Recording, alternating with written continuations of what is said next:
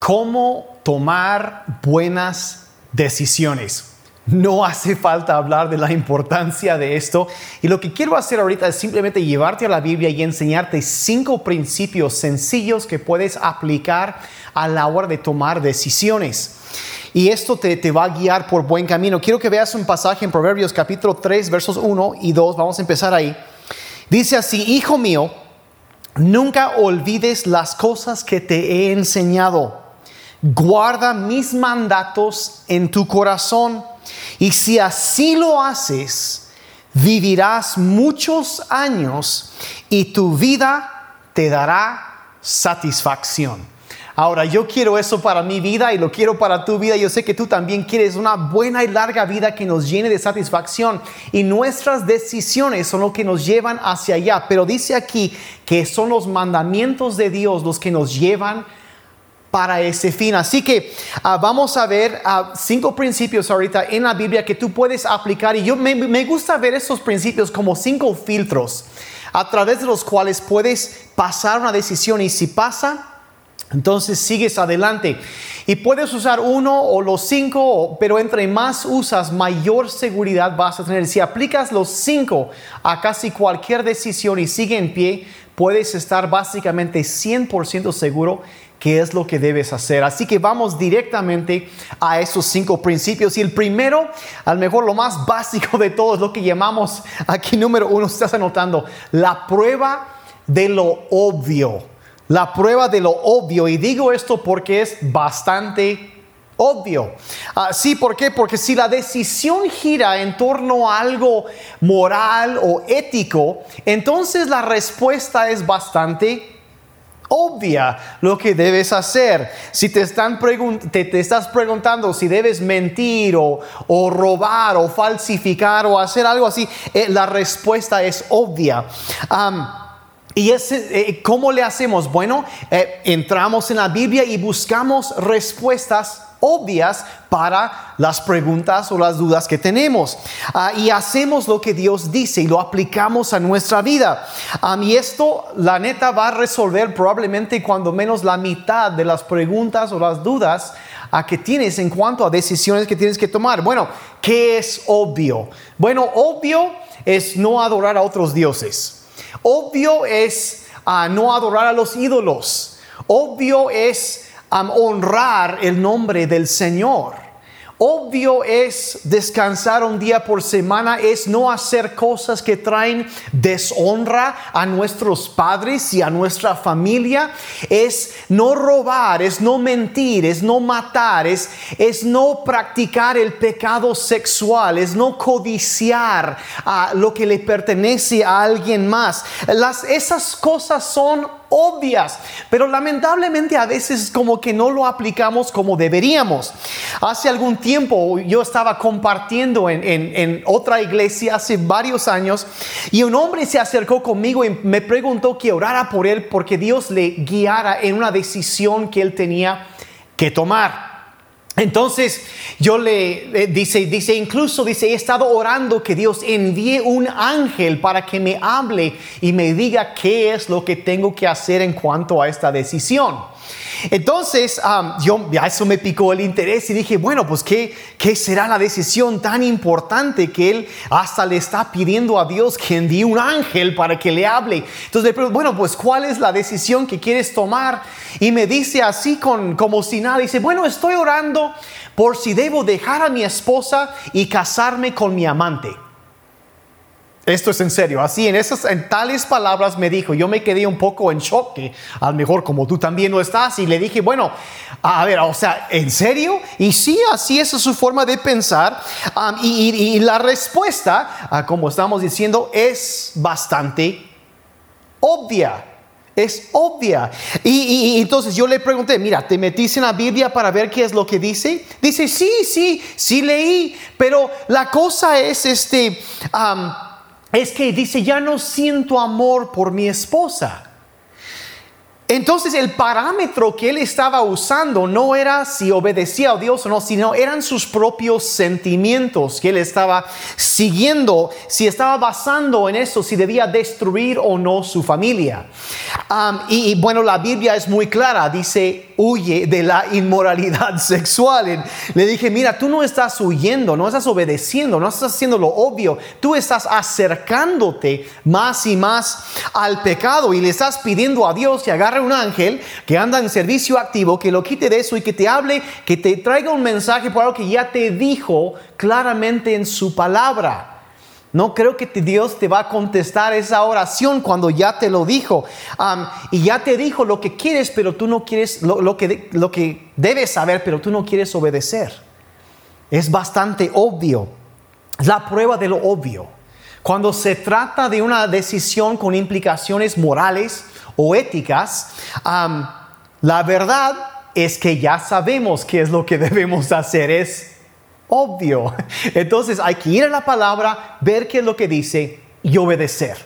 Ahora, y, fíjense lo que dice en Salmo 119, verso 105, dice, tu palabra es una lámpara que guía mis pies y una luz para mi camino te dice hacia dónde debes ir y hay que hacer lo que dice y tomarlo en cuenta. Entonces el primer filtro es ah, que debemos tomar para o usar para tomar decisiones correctas es la prueba de lo obvio. ¿Qué dice la Biblia en cuanto a la situación que enfrentamos? Entonces, y muchas veces inmediatamente sabemos porque es otra vez, es obvio. Entonces, Ahora, el segundo filtro, si ya pasó por ese filtro y si es moral, es ético, está bien adelante. Entonces, el segundo filtro que lo vamos a pasar es lo que llamamos la prueba del consejo sabio. La prueba del consejo sabio. Y como dije, en el primer filtro es a lo mejor cosas que son éticas o morales. Pero obviamente no todas las decisiones van a ser así. A veces simplemente, ah, muchas decisiones sí son así, pero a veces simplemente es, bueno, ¿qué hacemos en los casos cuando la Biblia no dice? O sea, tengo dos ofertas de trabajo y cuál debo aceptar o, o me aceptaron en dos o tres diferentes universidades, ¿a dónde debo ir para estudiar o qué carrera debo estudiar o de, con quién debo casarme y toda esa clase de, de preguntas donde la Biblia no dice exactamente, pues, esto. Bueno, nos da parámetros, pero cuando ya reúne los parámetros, pero todavía no sabemos, bueno, llevamos a este filtro. y esto es lo que la Biblia es la prueba de consejo sabio. Proverbios 1, verso 5. Dice, oirá el sabio y aumentará el saber. Y el entendido adquirirá consejo. Otra versión dice, el que es inteligente buscará consejo. O sea, es ser entendido, buscar consejo sabio. El que es entendido va a buscar consejo antes de tomar una decisión. Otro verso dice en Proverbios 11, 14, dice, donde no hay buen consejo, el pueblo cae. O sea, necesitamos ser buen consejo en nuestra vida. Y luego dice, dice, pero en la abundancia de consejeros, otra versión dice, la multitud de consejeros, está la victoria. Ahora, si tú quieres tomar una decisión que te va a llevar a la victoria, debes tener consejo sabio que te ayude a llegar allí. Y es básicamente cuando tú no sabes qué hacer, entonces se busca el consejo de una persona sabia. Ah, y eso es, fíjate, una persona sabia, no con cualquier persona, alguien al mejor mayor que tú, que tiene más experiencia, que como dicen, ya le dio la vuelta a esa cuadra, ya sabe más o menos qué onda, que te puede dar un consejo, una... Ah, algo sabio, informado, realista, que te va a dar un buen consejo. a alguien a lo mejor no es perfecta esa persona, nadie lo es, pero cuando menos está batallando y, está avanzando y ves, wow, me gusta cómo va la vida de esta persona, voy a buscar un consejo con esa persona. Entonces explicas la situación, pides su opinión ah, sobre lo que deberías hacer y luego escuchas haces caso. Y, mira, ojo aquí, debe ser alguien que haya ganado el derecho de hablar. Alguien que, y un claro ejemplo de eso es cuando, por ejemplo, tienes problemas en tu matrimonio y, necesitas un consejo. Mira, ah, si tienes problemas, habla con alguien que tiene muchos años de matrimonio, que, que tú admiras la relación que tiene. Dice, oye, ¿qué me van a decir? Y no vas a ir con algún mocoso que no sabe ni cómo llevarse bien con novia número 53B. No, alguien que tiene el derecho de hablar, que sabes que van a dar un buen consejo. es lo mismo que en los negocios. tú quieres capacitarte, informarte, vas con alguien que ha tenido éxito, no con alguien que pues que ha fracasado, que no tiene experiencia, vas a ir con alguien que puede y tiene el derecho de hablar. Consejo sabio. Y luego vas a hacer caso a lo que te digan. dice Proverbios 10, verso 8, dice, el sabio obedece los mandamientos, pero el necio rezongón acaba en la ruina. Ahora tú no quieres acabar en la ruina. Yo sé que no eres un necio rezongón porque tú estás buscando dirección de Dios, viendo este video, escuchando el podcast. Te felicito por eso. Pero lo que dice ahí es que la manera en que reaccionamos o respondemos cuando nos dan un consejo revela lo que hay en nuestro corazón. Revela si estamos haciendo caso, siendo sabios o si somos unos necios rezongones. Y eso dice, pues te lleva a la ruina. Entonces no vamos a hacer eso, vamos a hacer caso cuando nos dicen. Proverbios 20, verso 5 dice, el consejo en el corazón del hombre es agua profunda. Y el hombre inteligente sabrá sacarla. Es como el agua en un, pozo que lo tienes que sacar con cuidado y es difícil, pero saber aprovechar el consejo, dice la Biblia, es señal de inteligencia. Entonces hay que escuchar y, y eso también, ojo, otra, otra cosa aquí, uh, decía en la multitud de consejeros, en la abundancia de consejeros. Hay que tener mucho cuidado con lo que llaman hoy en día las cámaras de eco.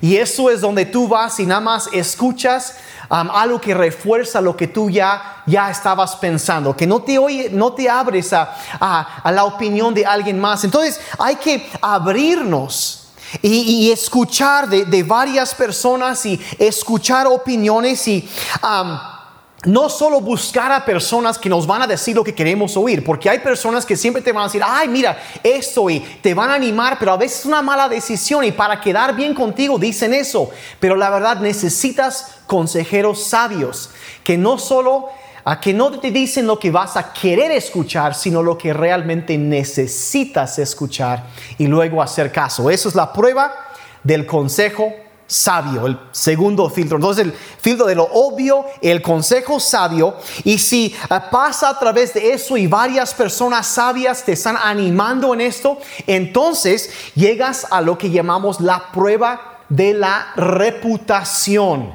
De la reputación. Vean lo que dice la Biblia en Isaías 43, verso 7. Dice, traigan a todo el que me reconozca como su Dios, porque yo los he creado para mi gloria. Y fui yo quien los formé. Entonces, fuimos creados para, creados para su gloria. Va a resultar algo de esta decisión. Y vean, 1 Corintios 10:31 dice, háganlo todo para la gloria de Dios. Ahora, ¿qué va a ser el resultado? ¿Qué va a producir? ¿Qué reputación nos va a dar esta decisión?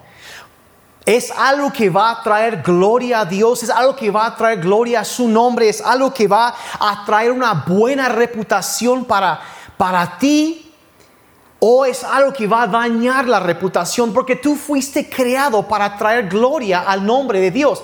Y debes entender que si tú te llamas cristiano, te haces llamar cristiano, y yo soy un hijo, una hija de Dios, la gente te está observando y tus decisiones deben ser decisiones que ah, dan una buena reputación al cuerpo de Cristo, que dan una buena reputación para ti, que traen gloria al nombre del Señor y puedes decir, estoy haciendo esto para la gloria de Dios. Y va a traer una buena, un buen, una buena reputación para, para el Señor Jesucristo, porque cada decisión que tomas afecta tu reputación. Afecta también, como dije, si eres cristiano, afecta la reputación que la iglesia, el cuerpo de Cristo, Jesucristo, tiene ante los que no son creyentes. Entonces debes preguntarte, bueno, ¿cómo verán esto las personas que me están observando? ¿Qué es la reputación que voy a crear a la hora de actuar de esta manera? A la hora de hablar de esta manera. ¿Qué estoy dando? ¿Qué estoy qué reputación estoy formando? Entonces pregúntate eso también.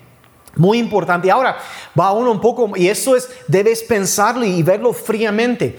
Ahora, el cuarto filtro que quiero que veas también es lo que podemos llamar, y eso es un poco más ya personalizado, es la prueba de los gustos. La prueba de los gustos.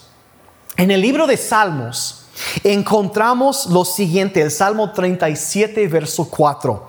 Dice así, deleítate en el Señor y Él te concederá los deseos de tu corazón. Los deseos de tu corazón. Y, también nos dice en Filipenses 2, verso 13, que Dios, según su bondadosa determinación, es quien hace nacer en ustedes los buenos deseos y quien los ayuda a llevarlos a cabo. En otras palabras, debes entender que bíblicamente hay algo, hay deseos, hay buenos deseos, gustos que Dios ha puesto dentro de ti. Dios ha puesto buenas cosas, un deseo por algo bueno dentro de ti y van a ser diferentes para diferentes personas y obviamente se van a alinear con lo ético, todo eso, con lo moral, pero son gustos que Dios te ha dado a ti. Y entonces pregúntate si esas cosas, si Dios quiere darte porque Él lo ha puesto ahí, pregúntate, bueno, ¿qué es el deseo de mi corazón en, en cuanto a esto? ¿Qué es mi deseo? Yo me acuerdo cuando yo era muy joven, tenía yo creo a 19 años y yo enfrentaba una decisión que me llevaba o meterme en, en el, mundo de los negocios y me estaba yendo muy bien, aunque era muy joven, me iba muy bien a esa edad, o si dejaba eso y, me metía a un instituto bíblico. Y yo me acuerdo que en, un, en, una, en una noche yo estaba orando, buscando a Dios y Dios me dijo, mira, si te quedas aquí donde estás, te voy a bendecir y te voy a usar para traer dinero para el reino de Dios. Pero si vas al instituto bíblico, te voy a poner el ministerio de tiempo completo. Y en ese instante dije, eso es lo que quiero, porque había un deseo en mi corazón de servir a Dios. Entonces, inmediatamente, bueno, di aviso mi trabajo, me fui al instituto bíblico, ahí encontré de las, después de la salvación la más grande bendición que Dios ha tenido para mi vida, que es mi esposa, y de ahí eh, al año yo ya estaba en ministerio de tiempo completo porque era un deseo que Dios había puesto, un buen deseo que había puesto en mi corazón, su llamado. Y eso lo va a llevar. Entonces, ¿cuál es el buen deseo? ¿Cuáles son tus gustos? ¿Qué es lo que te gusta hacer? ¿Cuáles son tus dones? Porque Dios te ha creado para eso. Y bueno, ¿qué es un don? Dijeras, bueno, un don, sencillamente explicado, es algo, es una habilidad que Dios te ha dado, algo que tú eres bueno para hacer y que disfrutas hacerlo donde destacas. Y pueden ser muchas diferentes cosas, y, pero Dios espera que usemos esos dones, de esos gustos, habilidades que nos ha dado para servir a los demás. Vean, 1 de Pedro 4:10. Dice Dios, en su gran variedad de dones espirituales, les ha dado un don a cada uno de ustedes. O sea, hay algo que Dios ha puesto en ti, que eres un chido, una chida para hacerlo, y que disfrutas de hacerlo. Y eso es algo que Dios te ha dado. Dice, úsenlos bien para servirse los unos a los otros. Y cuando tu deseo es usar esos dones para servir a los demás, eso te ayuda a saber qué, a qué carrera debo estudiar, qué trabajo. O sea, todo esto va a ayudar a formar eso. ¿Qué es el deseo de mi corazón? ¿Qué es lo que yo quiero? Es el buen deseo y Dios quiere darte eso. Así que sigue, sigue y otra vez pide la opinión de los demás y te van a ayudar a conocer eso. Y, la verdad vas a ser feliz cuando encuentras eso. Vas a ser feliz y hay... muchas historias que yo podría eh, contar acerca de eso. Es más, si voy a aprovechar el tiempo voy a contar una historia de una mujer que un psicólogo eh, contaba de, ella, de una mujer ya era grande que vivía en la ciudad de Milwaukee, en Estados Unidos. Y, y ella ah, estaba, fue a visitarla, estaba en una silla de ruedas y estaba eh, una mujer con mucho dinero, una casa muy grande, pero estaba sumida en una depresión terrible. Y él ah, y fue a visitarla, estaba hablando y ella dijo, no, pues te voy a dar un tour de mi casa. Y una casa muy hermosa, pero las cortinas cerradas y triste y lúgubre, eh, simplemente deprimente. Pero cuando ella llegó a una sala de su casa, una, como un invernadero que tenía y adentro tenía un montón de violetas africanas que ella había aprendido cómo sembrarlos y criarlos y y le vino una luz a su rostro y empezó a explicar. Y cuando él terminó de hablar con ella, dice, mire señora, le quiero decir algo. Dice, se me hace que usted no es una buena mujer cristiana. y, casi se ofendió la señora. Dijo, ¿por qué me dices algo así? Y su familiar que estaba ahí como que se, ay, no le hables así. Dice, no, dice, lo que pasa es que usted tiene un don. Dios le ha dado una habilidad para hacer crecer esas violetas africanas y son hermosas y se ve que le trae gozo y alegría a su vida. Y, usted debería darse a eso y cuando alguien está pasando una situación, regáleles la belleza que ha logrado hacer crecer aquí. Y esta mujer Dice, bueno, voy a intentar eso. Entonces empezó así y cuando alguien había en una situación de alegría o de, tristeza en su vida, quizá un matrimonio o una boda o, estaban enfermos, ella se conectaba con la gente en su iglesia y cuando había, ella mandaba a su chofer para que les llevara eh, una, una violeta africana.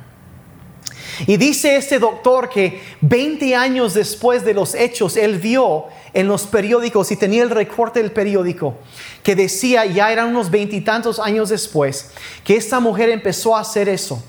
A, repartir flores de los que la, pequeña cosa que ella podía hacer y traer belleza a la vida de los demás. Y, y dice que cuando ella falleció en primera plana del periódico de la ciudad de Milwaukee decía, la reina de las violetas africanas de Milwaukee ha fallecido. Y contaba en este reportaje, en primera plana, de cómo esta mujer cuando falleció llegaron miles de personas a su, al sepelio, donde e, e incluso no pudieron ni, siquiera caber en la iglesia donde estaban miles de personas que habían sido tocadas por los actos sencillos de amor y de belleza que esta mujer daba usando el don que ella tenía para servir a los demás. Y yo quisiera preguntarte, ¿qué es quizá la violeta que tú puedes hacer crecer? ¿Qué es el don que Dios ha puesto en ti que puede traer alegría a alguien más? Usa eso y decídete a seguir eso y úsalo para servir a alguien más y vas a ver que va a traer alegría a tu vida y a la vida de los demás también vas a edificar el cuerpo de Cristo. Entonces, ¿cuál es el buen deseo? ¿Cuál es el don, la habilidad que Dios ha puesto en ti? A mí me encanta hacer esto y identifícalo y luego pregúntate cómo puedo usar esto para servir a alguien más. Y tu decisión, si encaja en eso, va a ser de bendición, va a ser de bendición. Si sigue en pie después de eso, llegamos al filtro número 5. Hemos hablado de la, del filtro de lo obvio, después hablamos del el, filtro de... Ah, del consejo sabio que otros deben afirmar esto y, y después hablamos de la reputación que va a ¿Qué reputación va a producir para ti, para tu familia, para el cuerpo de Cristo? Esa decisión que vas a tomar después, la prueba de los gustos, qué es lo que te gusta hacer, qué es lo que quieres, Dios, el deseo que Dios ha puesto en ti. Y número cinco, con esto termino, es la prueba de la paz la prueba de la paz. Y voy a decir la verdad, esta la puedes aplicar en cualquier momento. Hablé un poco de esto hace la semana pasada, pero lo puedes aplicar en cualquier momento y cuando estás en la perfecta voluntad de Dios. aquel que te ama, aquel que conoce tu futuro, aquel que te escogió desde la eternidad y que te dio la vida y que naciste por su voluntad, que te ha creado, que te hizo nacer en este tiempo ah, para un propósito, que ha dado una dirección para tu vida cuando estás en su voluntad, aquel que quiere bendecirte, ah, cuando estás ahí, llevarte por buen camino, Él quiere tu corazón va a estar en paz.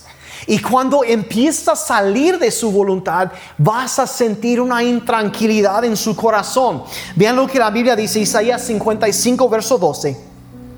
Dice, porque con alegría saldrás y con paz serás conducido. Con alegría saldrás. La decisión debe traer alegría a tu corazón. Y debe, ah, dice, con paz serás conducido. Sea, esa paz es la que debe conducirte, ayudarte a saber por dónde ir y, va a guiarte. Y esa paz, y debes seguir esa paz, dice en el Nuevo Testamento, sigan la paz.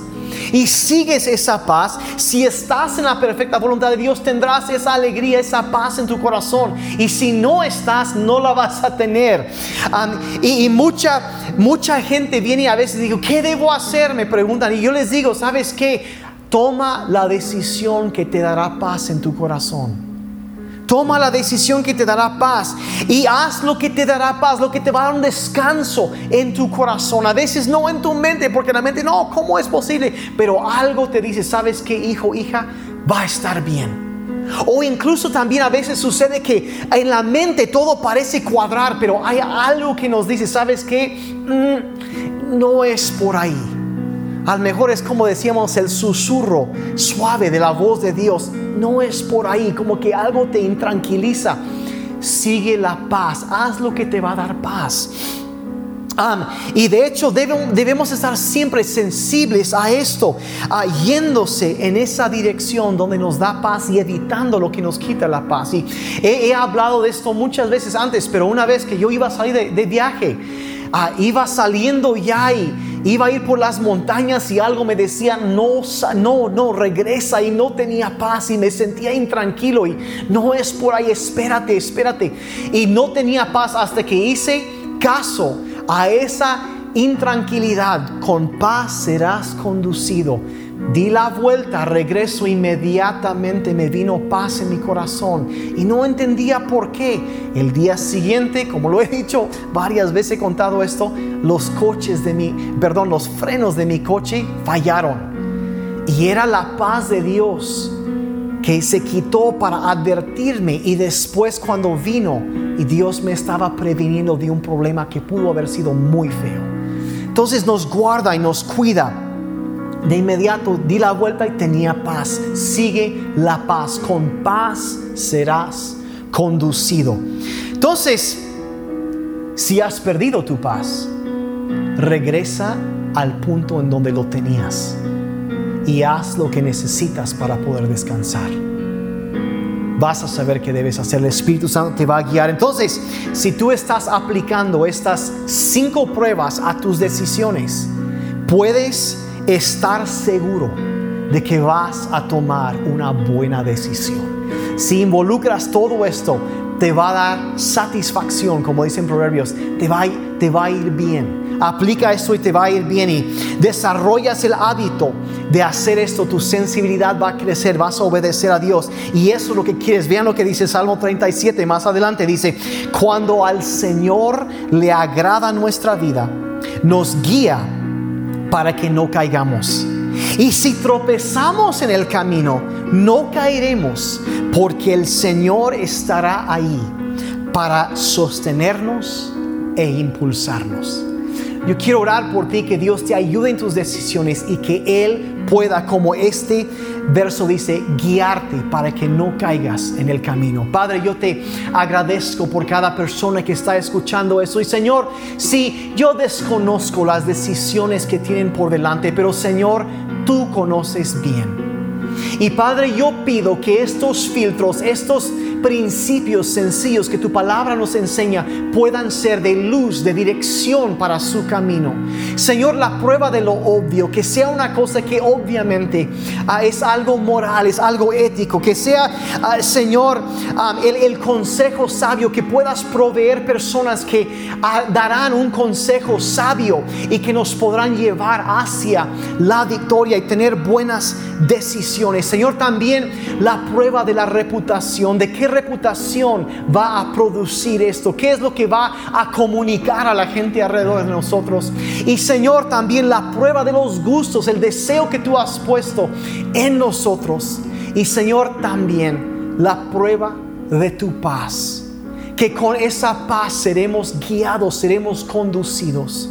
Y Señor, te pido, sea cual sea la decisión que tienen por delante, que esto, al seguir lo que tu palabra dice, podamos honrarte a ti, Señor, y ser guiados por ti para tener una buena, larga vida que nos trae satisfacción y trae gloria también a tu nombre. Y te damos gracias por eso en el nombre de Jesucristo. Amén. Y amén y amén. Muchas gracias por tu tiempo. Que Dios te bendiga. Y acuérdate, sigue la paz, busca a Dios y Él te va a guiar por un buen camino.